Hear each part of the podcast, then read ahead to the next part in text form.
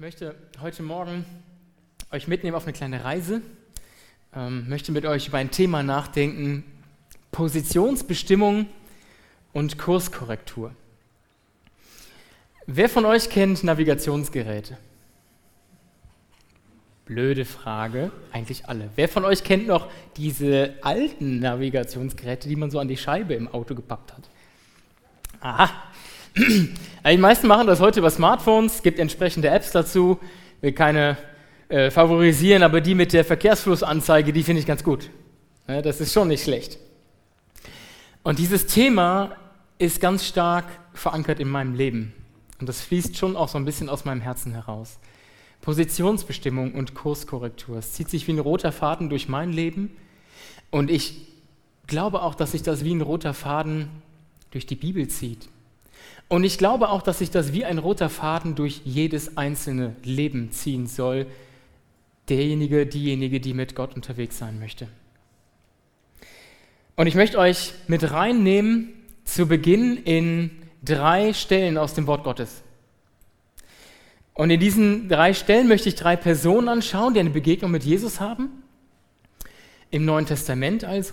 Und ich habe diese Stellen mal versucht, ein bisschen zu kategorisieren oder klassifizieren, und zwar in leicht, mittel und schwer. Das klingt jetzt erstmal voll Banane, aber das ergibt sich vielleicht gleich so ein bisschen aus diesen drei Stellen, die ich eben ausgesucht habe. Ähm, das hat ein bisschen was damit zu tun, wie diese Personen reagieren. Die erste Person, die ich mit euch anschauen möchte, ist Zachäus, der Zollbeamte. Und wir lesen das aus Lukas 19. Jesus ging nach Jericho hinein und zog durch die Stadt. In Jericho lebte ein Mann namens Zachäus. Er war der oberste Zolleinnehmer der Stadt und war sehr reich. Er wollte unbedingt sehen, wer dieser Jesus sei. Aber er war klein und die Menschenmenge versperrte ihm die Sicht. So lief er voraus und kletterte auf einen Maulbeerfeigenbaum, um Jesus sehen zu können, denn dort musste er vorbeikommen. Als Jesus an die Stelle kam, schaute er hinauf und redete ihn an. Zachäus, komm schnell herunter, ich muss heute dein Gast sein. Zachäus stieg schnell vom Baum und nahm Jesus voller Freude bei sich auf. Alle sahen es und murrten. Sie sagten, bei einem ausgemachten Sünder ist er eingekehrt. Aber Zachäus wandte sich an den Herrn und sagte zu ihm, Herr, ich verspreche dir, ich werde die Hälfte meines Besitzes den Armen geben. Und wenn ich jemand zu viel abgenommen habe, will ich es ihm vierfach zurückgeben. Darauf sagte Jesus zu ihm, heute ist dir und deiner ganzen Hausgemeinschaft die Rettung zuteil geworden. Auch du bist ja ein Sohn Abrahams. Der Menschensohn, Jesus spricht hier von sich selbst, ist gekommen, um die Verlorenen zu suchen und zu retten. Zachäus war ein Jude, und er war eingesetzt von der römischen Besatzungsmacht zur Zeit Jesu, um die Steuer auf Handelswaren einzutreiben. Zollbeamter. Die saßen in den Toren der Stadt. Die Städte hatten Mauern. Wer also da rein wollte oder raus wollte, musste durch die Tore. In den Toren saßen diese Zolleinnehmer. Und die waren geschützt durch die Autorität der Besatzungsmacht. Mit denen war also nicht gut Kirschen essen. Wenn die gesagt haben 3,50 Euro, dann war das so. Wenn die gesagt haben 15,60 Euro für die Banane, dann war das auch so. Bananen gab es noch nicht. Egal. So, und das Wichtige an dieser Sache ist, Zachäus war ein Kollaborateur. Er war Jude, aber er war eingesetzt von der Besatzungsmacht. Das ist eine ganz, ganz, ganz, ganz blöde Position. Und er war verhasst im Volk. Und er war stinkreich. Der Text sagt uns das. Er war sehr reich. Und er war deshalb so reich, weil er seinen Job unrechtmäßig gemacht hat. Der hat nämlich nicht wirklich ein Gehalt von der Besatzungsmacht bekommen, sondern der hat einfach sein Gehalt selber festgelegt und hat gesagt, die Römer möchten 3,50 Euro haben. Das hat er nicht gesagt, er hat das nicht offen gemacht, aber er hat gesagt, ich nehme 6 Euro. Und dadurch ist er reich geworden, sehr reich. Er ist reich geworden, weil er das unrechtmäßig und unmoralisch gemacht hat. Sehr überzogen. Und auf einmal wird er angefunkt hier an der Stelle. Navigationsgeräte funktionieren so, dass du deine Position bestimmen kannst, Weil die Satelliten, die wir dafür benutzen, davon brauchst du drei oder mehr, ihre Position kennen und sie dir durchgeben. Jeder Satellit funkt jede Millisekunde, das heißt tausendmal in einer Sekunde, seine eigene Position in den Weltraum. Und wenn du auf der Suche bist, dann kannst du das Signal empfangen, kriegst gesagt, welcher Satellit das ist und wo er gerade ist. Und aus den Laufzeitunterschieden und so weiter über drei, vier Satelliten wird berechnet, wo du gerade bist. Das heißt, ein Satellit weiß, wo er ist. Jesus weiß, wer er ist und er weiß auch, wo er steht. Und Zachäus hat gespürt, irgendwas in meinem Leben stimmt nicht. Und er hat den Wunsch in sich gehabt, seine Position zu bestimmen. Und er hat, glaube ich, auch die Vermutung gehabt, dass es seinen Kurs zu korrigieren gilt. Und er nimmt Kontakt mit Jesus auf. Er sucht ihn. Und Jesus spricht ihn an auf seinem Bäumchen da oben und sagt, krabbel da runter.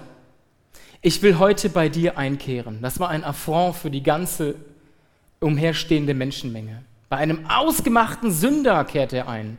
Von dem frommen Juden, dem Rabbiner, dem Gelehrten Jesus hat man erwartet, dass er sich auch mit den frommen Leuten abgibt. Und er geht zu Zachäus, diesem Loser.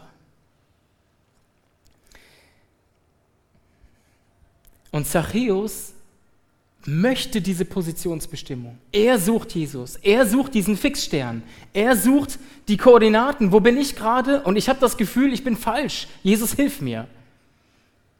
Und weil er das möchte, weil er Jesus sucht, weil er auch den Kontakt sucht und etwas dafür in Kauf nimmt, deswegen habe ich ihn als leicht klassifiziert. Er ist jemand, der bereitwillig auf Jesus zugeht, den Kontakt sucht und seine Position bestimmen lässt. Und er ändert seinen Kurs. Jesus muss gar nicht viel mit ihm reden. Er muss ihm keine Predigt halten, er muss ihm nicht spiegeln, wie unmoralisch das ist, was er da tut. Das weiß der Zachäus alles.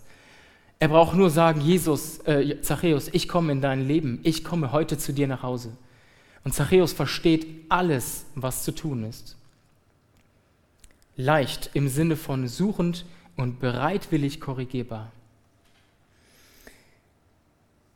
Ich möchte eine zweite Person mit euch anschauen. Saulus von Tarsus. Wir lesen in Apostelgeschichte 9. Saulus verfolgte die Jünger und Jüngerinnen des Herrn weiterhin voller Wut und mit schweren Drohungen. Er ging zum obersten Priester und ließ sich Briefe an die jüdischen Gemeinden in Damaskus geben. Darin wurde ihm die Vollmacht erteilt, auch dort nach Anhängern der neuen Lehre zu suchen und sie gegebenenfalls, Männer wie Frauen, festzunehmen und nach Jerusalem zu schaffen. Auf dem Weg nach Damaskus, kurz vor der Stadt, umstrahlte ihn plötzlich ein Licht vom Himmel. Er stürzte zu Boden und hörte eine Stimme. Saul, Saul, warum verfolgst du mich? Wer bist du, Herr? fragte Saulus. Die Stimme sagte, ich bin Jesus, den du verfolgst.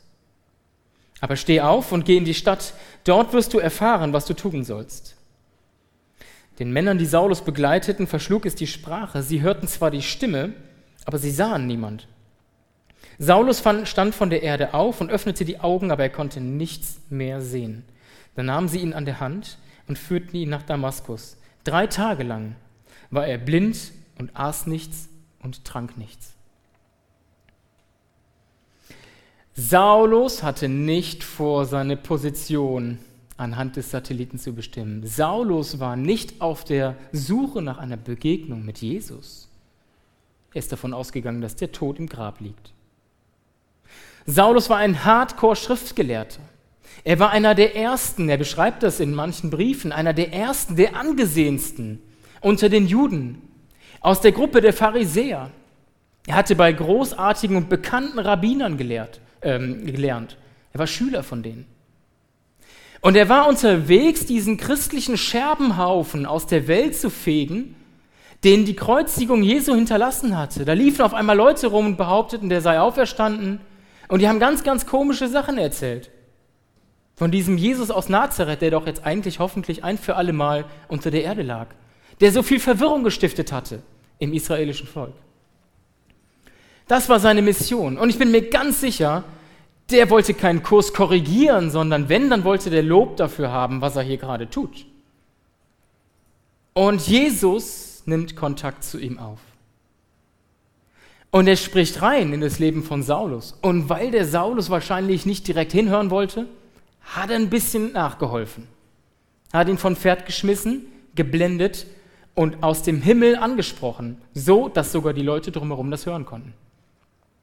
Saulus wollte keine Positionsbestimmung durchführen, aber in dieser begegnenden dritten Art lässt er sich von Gott einfangen, von Jesus ansprechen und er kriegt neue Koordinaten und Saulus korrigiert seinen Kurs. Er geht diese drei Tage, die ihm gegeben werden, wo er einfach nicht sehen kann, in sich und dann geht er in die ganze damalige Welt und verkündet das Evangelium von diesem Jesus, den er begegnet ist. Und deswegen habe ich den Saulus in seiner Namens Umgestaltung zu Paulus mal als leicht, äh, als, als mittelschwer, als mittelschweren Fall klassifiziert, so im Sinne von total falsch gepolt, aber doch belehrbar und korrigierbar. Zu guter Letzt eine Geschichte aus Markus 10, die da beschrieben ist mit der reiche Jüngling. Als Jesus weitergehen wollte, kam ein Mann zu ihm gelaufen, warf sich vor ihm auf die Knie und fragte, Guter Lehrer, was muss ich tun, um das ewige Leben zu bekommen? Jesus antwortete, warum nennst du mich gut? Nur einer ist gut, Gott. Und seine Gebote kennst du doch. Du sollst nicht morden, nicht die Ehe brechen, nicht stehlen, nichts Unwahres über deinen Mitmenschen sagen, niemand berauben, ehre deinen Vater und deine Mutter. Lehrer, erwiderte der Mann, diese Gebote habe ich von Jugend an alle befolgt. Jesus sah ihn an, er gewann ihn lieb und sagte zu ihm, eines fehlt dir. Geh, verkauf alles, was du hast, und gib das Geld den Armen. So wirst du bei Gott einen unverlierbaren Besitz haben. Und dann komm und folge mir. Der Mann war enttäuscht über das, was Jesus ihm sagte, und ging traurig weg, denn er hatte großen Grundbesitz. Wir sehen hier wieder einen frommen Mann, so wie den Saulus. Und auch er begegnet Jesus. Er behauptet von sich, ich habe das ganze Gesetz, alle moralischen Verpflichtungen, den ganzen Katalog habe ich gehalten. Und interessant ist, dass Jesus hier gar keine Diskussion mit ihm beginnt und ihm nicht dezidiert in seinem Leben auseinanderdividiert, wann, wo, was vielleicht nicht funktioniert hat, sondern Jesus holt ihn zunächst mal ab, indem er die Gesetze nochmal aufzählt. Und dann adressiert er das in seinem Leben, woran der junge Mann hängt. Jesus schaut in das Herz dieses jungen Mannes und stellt fest, dein Besitz steht zwischen uns.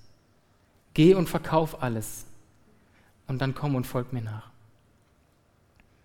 Jesus sieht genau, dass der junge Mann nicht in erster Linie an dem ewigen Leben interessiert war oder nach dem Reich Gottes gefragt hat, sondern er sieht, dass der junge Mann wahrscheinlich Bestätigung haben wollte für seinen Weg, dass er selbstgerecht war, sich selber auch für gut gehalten hat, denn das ist schon eine steile These, zu sagen, das habe ich alles gehalten, immer. Und er sieht, der junge Mann hängt eigentlich an seinem Besitz. Diese Begegnung, wo der junge Mann zwar eine Positionsbestimmung bei Jesus sucht, er geht zu Jesus, er nimmt den Kontakt auf, aber eine Kurskorrektur nicht einleitet, habe ich als schweren Fall klassifiziert. Wir wissen nicht, wie die Geschichte ausgeht. Wir wissen nicht, ob die beiden nochmal gesprochen haben. Ich wünsche mir das, ehrlich gesagt. Ich wünsche mir, dass die nochmal geredet haben und dass der junge Mann sehr wohl eingelenkt hat und dass er verstanden hat, was Jesus ihm sagen wollte. Aber es ist uns so nicht beschrieben. Zunächst einmal geht er enttäuscht weg. Er hat einer Täuschung unterlegen, er hat gedacht, er wird gelobt. Und Jesus wäre Fan von ihm. Jesus ist Fan von ihm, weil er ihn liebt, aber nicht, weil er so ein toller Hecht ist. Und deswegen geht er weg. Und ich möchte aus diesen drei Begebenheiten Gemeinsamkeiten und Unterschiede ableiten. Die Gemeinsamkeiten, die ich sehe, sind die folgenden. Jesus liebt alle drei Personen gleich. Jesus liebt den Zachäus, noch bevor der wusste, dass es Jesus gab. Jesus liebt den Saulus und Jesus liebt diesen reichen jungen Mann. Er weiß ganz genau, in dem Moment, wo er sich mit ihnen unterhält, dass er für jeden einzelnen von ihnen ans Kreuz gehen wird und dass er alles möglich machen wird und dass es ihn viel kosten wird, sie auf den Weg, auf den Kurs zurück zum Vater im Himmel zu holen.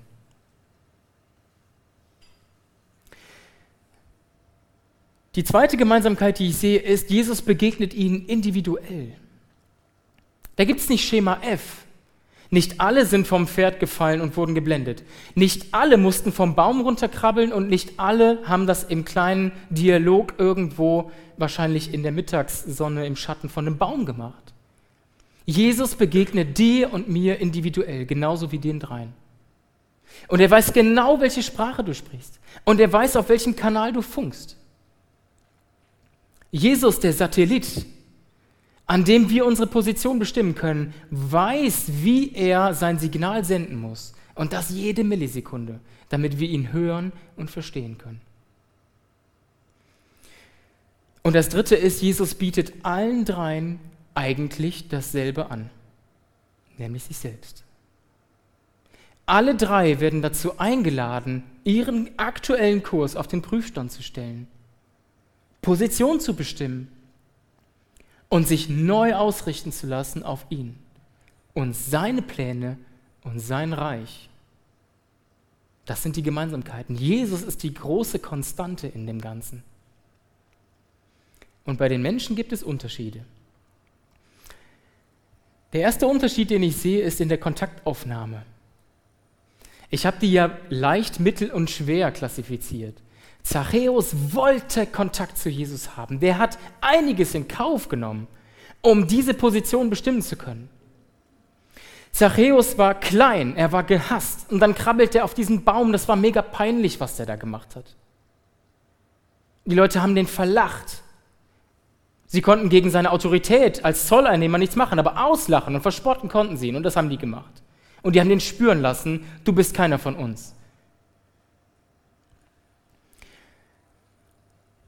Und dann guckt er vielleicht noch so peinlich aus den Bäumen und aus den Zweigen da oben raus. Vielleicht ist er mal abgerutscht und dann rappelt der Baum. Das ist alles total lächerlich gewesen, was er da gemacht hat. Und er muss eine unauslöschbare Hoffnung in sich gehabt haben, dass, wenn schon alle anderen lachen, dass Jesus ihn nicht auslachen wird. Und dass Jesus ihn nicht wegschickt. Und dass Jesus ihn annimmt in seiner Not und in seiner Suche, Position bestimmen zu wollen. Und er lag goldrichtig damit. Zachäus hat den Kontakt gesucht. Er wollte das.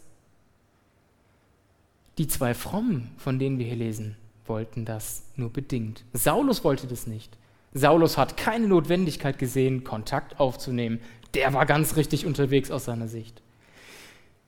Und der reiche Jüngling hat Jesus angesprochen, weil er eigentlich einen Schulterklopfer haben wollte und Bestätigung. Der zweite Unterschied, den ich hier sehe bei den Menschen, die uns hier begegnen, ist die Erwartungshaltung.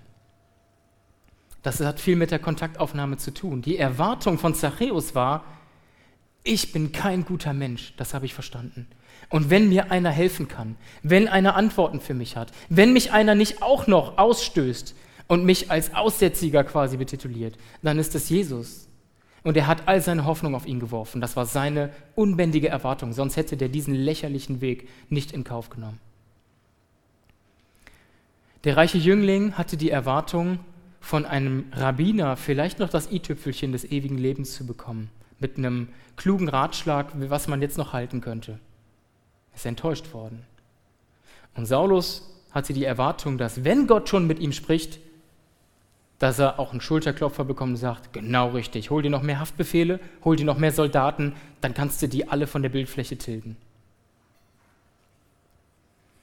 Der dritte Unterschied, den ich sehe, ist das Erlösungsbewusstsein.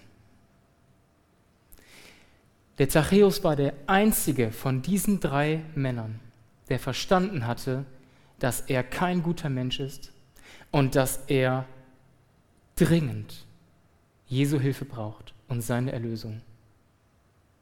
Die beiden Frommen wussten das nicht.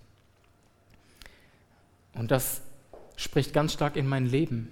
Ich bin schon für mein Alter relativ lange mit Jesus unterwegs und ich frage mich, habe ich das noch auf dem Schirm?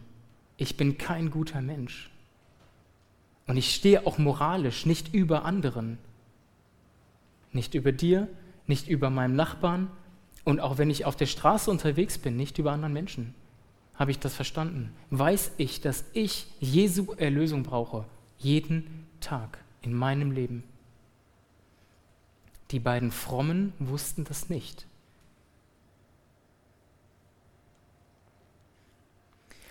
Gott freut sich über Kurskorrekturen hin zu ihm. Ich möchte aus diesen Gemeinsamkeiten und Unterschieden versuchen abzuleiten, was ich für fruchtbarste und konstruktivste ähm, Grundbedingungen, Voraussetzungen halte, damit man bei Jesus Position bestimmen kann und gegebenenfalls seinen Kurs korrigieren kann. Ich glaube, wir brauchen ein demütiges und ein formbares Herz und einen belehrbaren Charakter. Damit ist nicht gemeint, dass du von jedem, der daherläuft und der dir seine Meinung kundtun will, Kritik annehmen musst. Wenn dir jemand in der Stadt begegnet und sagt, ja, hast mal eine krumme Nase, wenn ich einen guten Tag habe, antworte ich, ah, Sie sind aber ein scharfer Beobachter. Ja, wenn ich mal zu viel Zeit habe, gucke ich mir auch mal genau an. Ja. Ich habe einen guten Satz gehört vor vielen Jahren. Hat jemand gesagt, ich nehme alle Kritik zur Kenntnis, aber nur manches davon zu Herzen. Demut heißt nicht, dass wir uns von jedem dahergelaufenen in Frage stellen lassen und immer kriechen müssen vor anderen Menschen. Überhaupt nicht. Demut bedeutet, dass du vor Gott und vor Menschen, die Gott als Sprachrohr benutzen möchte, dass du da belehrbar und korrigierbar bist. Dass du deine eigene Position zur Disposition stellst. Dass du deinen Kurs auf den Prüfstand stellen lässt. Und da kann auch rauskommen, alles richtig im Moment. Jesus brennt in meinem Herzen und mit ihm bin ich unterwegs. Aber es kann auch rauskommen, oh, hier sollte ich was korrigieren. Demut bedeutet, dass du belehrbar bleibst und dass du weißt, dass du Gottes Hilfe brauchst und seine Kurskorrektur in deinem Leben. Ich glaube, wir brauchen Sicherheit in der Frage, wie Gott uns begegnen wird. Ich weiß nicht, welches Bild von Gott, dem Vater, du hast. Aber wenn wir mit einem Gott rechnen, der uns belehren will, der uns straft, der uns kritisiert, der uns den moralischen Katalog aufschreibt und dann sagt, merkst du was? Passt doch alles nicht in deinem Leben. Dann bin ich sehr zögerlich, zu diesem Vater hinzugehen und eine Positionsbestimmung durchzuführen. Aber wenn wir mit einem Gott rechnen, einem liebenden Vater, der uns einlädt, sich an sich zu kuscheln und der sanft in unser Leben reinspricht und sagt, schau mal, da wollte ich mit dir eigentlich hin. Das habe ich in dein Leben reingegeben. Das habe ich dir an Gaben gegeben. Das sind deine Fähigkeiten. Ich brauche dich hier und hier. Und du bist gerade hier unterwegs. Passt das? Dann lasse ich mich einfangen. Das ist eine Vertrauensebene. Und nur wenn Vertrauen da ist zu diesem Gott und Vater, dann lasse ich mich auch korrigieren. Und dann lasse ich einen Ist-Zustand festmachen. Und wir brauchen Kommunikation. Wir haben heute so viele Kommunikationsmedien. Wir haben so viele Wege zu kommunizieren und scheinbar mit Leuten in Kontakt zu bleiben. Ich glaube, dass Gott das alles nutzen kann, aber ich glaube auch, dass er ziemlich oldschool unterwegs ist. Er braucht auch die Technik nicht. Er braucht keine elektromagnetischen Wellen, um mit uns zu funken, sondern er spricht mit unserem Geist. Und da gibt es sowas wie das Gebet. Es gibt das Lesen in der Bibel. Es gibt prophetische Eindrücke, Träume und Visionen. Ich werde gleich noch davon berichten, wie das in mein Leben mal sehr stark reingesprochen hat. Das sind alles Möglichkeiten, wie Gott mit uns Kontakt aufnehmen kann und wie wir unseren Kurs an ihm kalibrieren und korrigieren können. Das brauchen wir für eine ehrliche Bestandsaufnahme, für eine ehrliche Positionsbestimmung. Demut, Sicherheit in den Armen des Vaters und Kommunikation. Und ich finde es sehr ermutigend, dass auch schon Menschen in der Bibel, auch im Alten Testament, diese Frage immer hatten. Gott, wie kann ich mit dir sicher ans Ziel kommen? Gott, wo stehe ich gerade? Gott, was ist der Kurs in meinem Leben? Ich blicke gerade nicht mehr durch. Das ist alles wie Nebel. Und David war so jemand. David wird der Mann nach Gottes Herzen genannt. Ja, warum? Weil er alles richtig gemacht hat? Nein. Weil er die Position immer wieder bestimmt hat. Und weil er sich hat korrigieren lassen. Weil er den Nathan in der Begebenheit, wo er ihn mit größter Sünde konfrontiert, nicht hat köpfen lassen, sondern eingelenkt ist und seinen Kurs korrigiert hat und demütig war. David hat sich an Gott gewendet und gefragt, Gott, wie kann das funktionieren, ein Leben mit dir? Und dann schreibt er im Psalm 32, Vers 8 bis 10, der Herr hat mir geantwortet, ich sage dir, was du tun sollst und zeige dir den richtigen Weg. Ich lass dich nicht aus den Augen. Sei doch nicht wie ein Esel oder Pferd. Die musst du mit Zaum und Zügel bändigen, sonst folgen sie dir nicht. Und David fasst dann zusammen, wer nicht nach Gott fragt, schafft sich viel Kummer. Aber wer dem Herrn vertraut, wird seine Güte erfahren. Gott tritt hier zu Recht sehr selbstbewusst auf. Und er sagt, ich bin dein Schöpfer. Ob du das glaubst oder nicht, ich habe dich gemacht. Ich kenne dich und ich weiß, was gut für dich ist. Und ich weiß, was ich mit dir vorhabe. Ich bin der Satellit, der seine Koordinaten kennt. Du bist oft unterwegs und weißt nicht, wo du hinläufst. Du, Björn, tappst auf dem Nebel und weißt nicht, wo es hingehen soll. Ich weiß, wo ich bin. Und ich weiß, wo ich mit dir hin will. Und er sagt, ich lasse dich nicht aus den Augen. Was für eine Verheißung. Das ist nicht die Kontrollsucht von Gott. Er sagt, ich suche dich beständig und ich will Kontakt mit dir aufnehmen. Wenn du gerade nicht zuhörst, ich möchte Mittel und Wege finden, um dich zu berühren, um dich zurückzuholen auf meinen Kurs.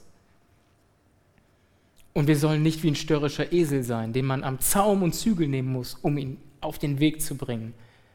Das wäre ein Saulus, oder sogar als nicht korrigierbar vorerst der reiche Jüngling. Machen wir es wie Zachäus. Erna und ich waren vor einigen Jahren auf einer Sommerbibelschule beim Uwe Dahlke in Karlsruhe. Und das Thema dieser Sommerbibelschule war Sicherheit in den Armen des Vaters.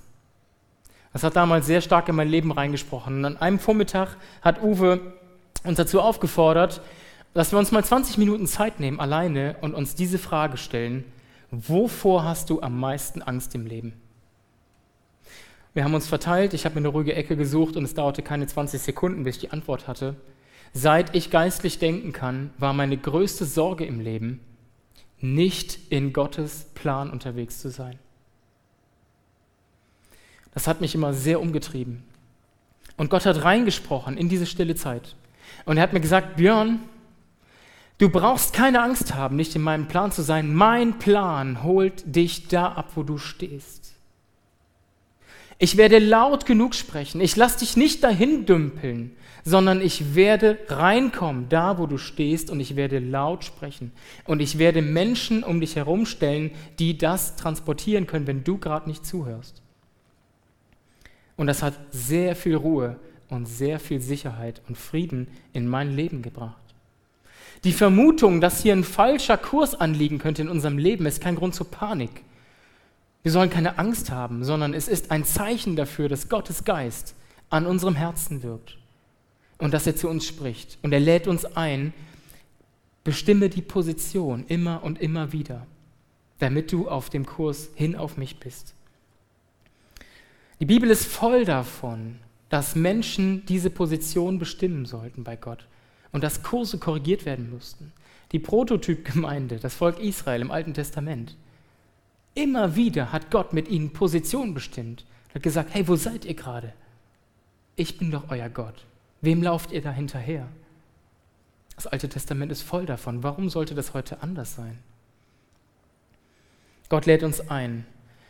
Haben wir ein demütiges Herz? Lassen wir uns formen und belehren?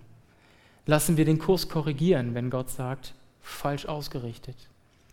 Haben wir Sicherheit, dass Gott uns begegnen wird, sanft und gütig und gnädig? Oder haben wir das Gefühl, dass er uns runtermachen wird?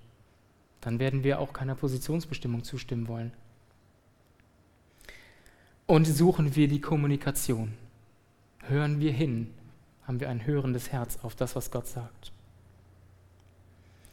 In allen Bereichen unseres Lebens liegt irgendein Kurs an. Es kann gar nicht anders sein. In diesem Kosmos gibt es keinen unbewegten Körper, kein Objekt, was nicht bewegt ist. Es gibt in dem Sinne keinen Stillstand und das bedeutet, es liegt irgendeine Form von Ortsänderung an und Kurs. Übertragen auf unser Leben heißt das in Familie, im Beruf, in der Gemeinde, in deinen Hobbys und der Freizeitgestaltung. Irgendein Kurs ist da eingeschlagen. Und die Frage ist, wo führt er hin? Und ich lade euch ein, ihr habt auf euren Stühlen äh, kleine Zettelchen. Vielleicht habt ihr euch gefragt, was die da sollen. Die sind schon so ein bisschen hochgewellt, weil die mal kleben sollten. Ähm, diese kleinen Zettel sind die Möglichkeit, nochmal in eure Schuljahre zurückzugehen, da wo uns immer verboten wurde, Fliegerchen zu bauen aus Papieren und einen kleinen Flieger daraus zu bauen. Und ich möchte, dass ihr den als so eine Art Symbol benutzt. Wenn ich im Flugzeug sitze, ich bin Pilot und ich habe keine beständige Kurskorrektur und ich weiß nicht, wo ich bin, dann bin ich verraten und verkauft. In unserem Leben kann das genauso sein. Wenn ich nicht weiß, wo ich hinfliege oder wenn ich das Gefühl habe, oh Mann, Leute, der Kurs, den ich hier gerade eingeschlagen habe, der könnte am Ziel vorbeiführen. Ich muss Rücksprache halten mit dem Satelliten, mit Jesus und fragen, ist der richtige Kurs angelegt, dann soll uns dieses Dingelchen hier erinnern. Wenn ihr eine Anleitung braucht, wie man den falten könnte, damit ein Flieger rauskommt, weil ihr vielleicht nicht mehr so routiniert da drin seid, dann könnt ihr beginnen, diese zwei Ecken hier zunächst mal reinzufalten, möglichst symmetrisch. Ich persönlich gehe dann her und falte nochmal diese Seiten, die hier entstehen, rein. Ich finde, der Flieger wird dann windschnittiger. Der gefällt mir besser. Dann kommt da so ein Dreieck raus. Und dann klappt man dieses Dreieck so in der Mitte hoch.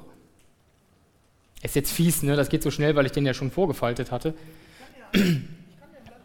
Ja, alles gut, ich schaffe das. Und ähm, dann brauche ich nur noch die Tragflächen runterklappen. Also wenn ihr so einen Flieger bauen wollt, ist aber auch total egal, wie euer Flieger aussieht. Wichtig ist, wenn ihr wollt, nehmt ihn mit. Legt ihn euch im Auto auf das Armaturenbrett oder legt ihn euch zu Hause ins Regal oder in die Küche oder wo auch immer ihr euch erinnern lassen wollt an, welcher Kurs liegt in meinem Leben an. Ist es Zeit, meine Position zu bestimmen? Sucht Jesus das Gespräch mit mir und möchte darüber reden, wo es hingeht gerade. Und dass wir uns dann einholen lassen und von Gott berühren lassen. Ich möchte euch zum Schluss eine Begebenheit aus meinem Leben erzählen, die mich beständig daran erinnert, wie wichtig es ist, die Position zu bestimmen und den angelegten Kurs auf den Prüfstand zu stellen, weil wir sonst eventuell meilenweit am Ziel vorbeischießen. Es geht zurück in die Tage meines Schulabschlusses, ist also ein Weilchen her. Und die Abschlussprüfungen in der Schule waren gelaufen und wir fingen an zu saufen. Und ich bin in einem christlichen Elternhaus aufgewachsen, also alkoholische Exzesse gehörten jetzt eigentlich nicht so zur Tagesordnung bei mir, aber die Stufe hatte sich ausgedacht, wir fahren nach Lorette Mar. Ja, das hat eben auch schon für viel Erheiterung gesorgt. Da weiß scheinbar jeder, was man damit verknüpft.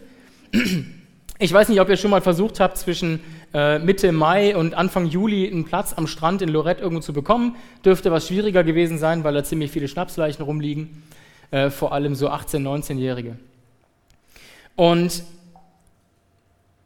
das war ganz praktisch, also immer wenn man aus dem Hotel rauskam, so gleich beim Ausgang kriegte man so Bierbecher, ein Liter.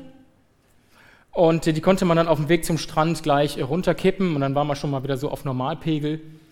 Und äh, an der anderen Hand waren natürlich die Sixpacks. So ungefähr sah das aus. Diese Fahrt glänzte im Wesentlichen durch einen astronomischen Alkoholkonsum, zumindest für meine Verhältnisse, und irgendwelche fragwürdigen Diskothekbesuche und Schaumpartys, die so witzig waren, dass wir fast erstickt wären, weil sich der Schaum auf den Leuten abgesetzt hatte. Das war total Banane. Ähm, um es kurz zu machen, diese Fahrt war was diese Kursänderung anging, Inbegriff dessen, wo ich eigentlich nie hingewollt habe im Leben. Es war nie mein Lebenskurs und ich wollte das auch nicht. Und auf der Rückfahrt im Bus bin ich eingeschlafen, nüchtern, und ich hatte einen Traum. Und in diesem Traum saß ich auf einem Parkplatz. Und es war Winter, es schneite leicht und ich war sehr leicht bekleidet und saß da im Schneidersitz. Und in diesem Traum kam ein ziemlich großes, zotteliges Vieh auf mich zu. Ziemlich furchteinflößend. Komische Glöckchen am Fell.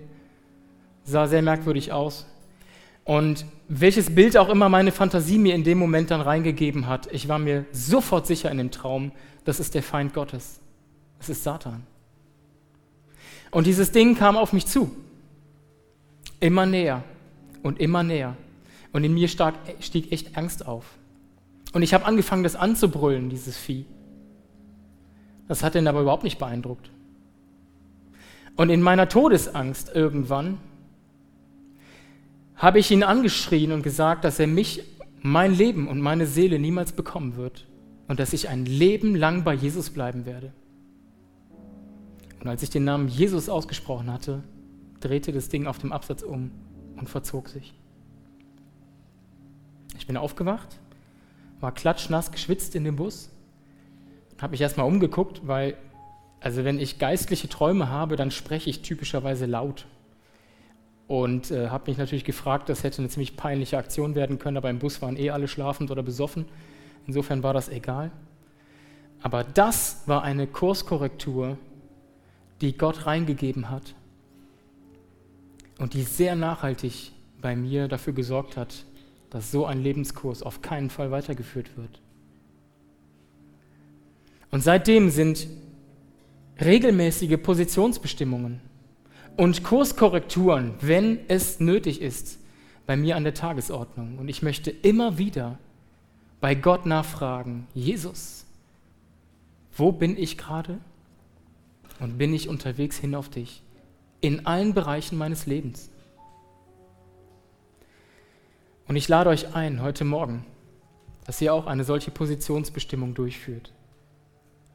In eurer Ehe, in eurer Familie, im Umgang mit den Kindern, in eurem Beruf, in euren Hobbys und der Freizeitgestaltung, in der Gemeinde oder in allen anderen Bereichen, die euch einfallen.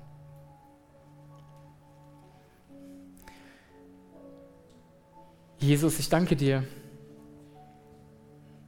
dass du auf der Suche nach uns bist, Herr. Jesus, ich danke dir, dass du die große Konstante in meinem Leben bist und dass du immer weißt, wo du gerade bist. Und dass du mich einlädst, meinen Kurs auf den Prüfstand zu stellen, hin zu dir. Jesus, ich danke dir, dass du mich unglaublich lieb hast und jeden Einzelnen hier im Raum. Ich danke dir, dass du mich individuell ansprichst, weil du mich kennst und weil du weißt, wie ich deine Stimme hören kann. Und weil du alles dran setzt, dass wir dir zuhören können. Und ich danke dir, dass du dich anbietest als mein Heiland und mein Erlöser. Und dass du mich frei machst von allen Dingen, die nach mir greifen und die mich zerstören wollen. Ich danke dir, Jesus, dass du sanftmütig und geduldig und barmherzig und gnädig mit mir umgehst. Amen.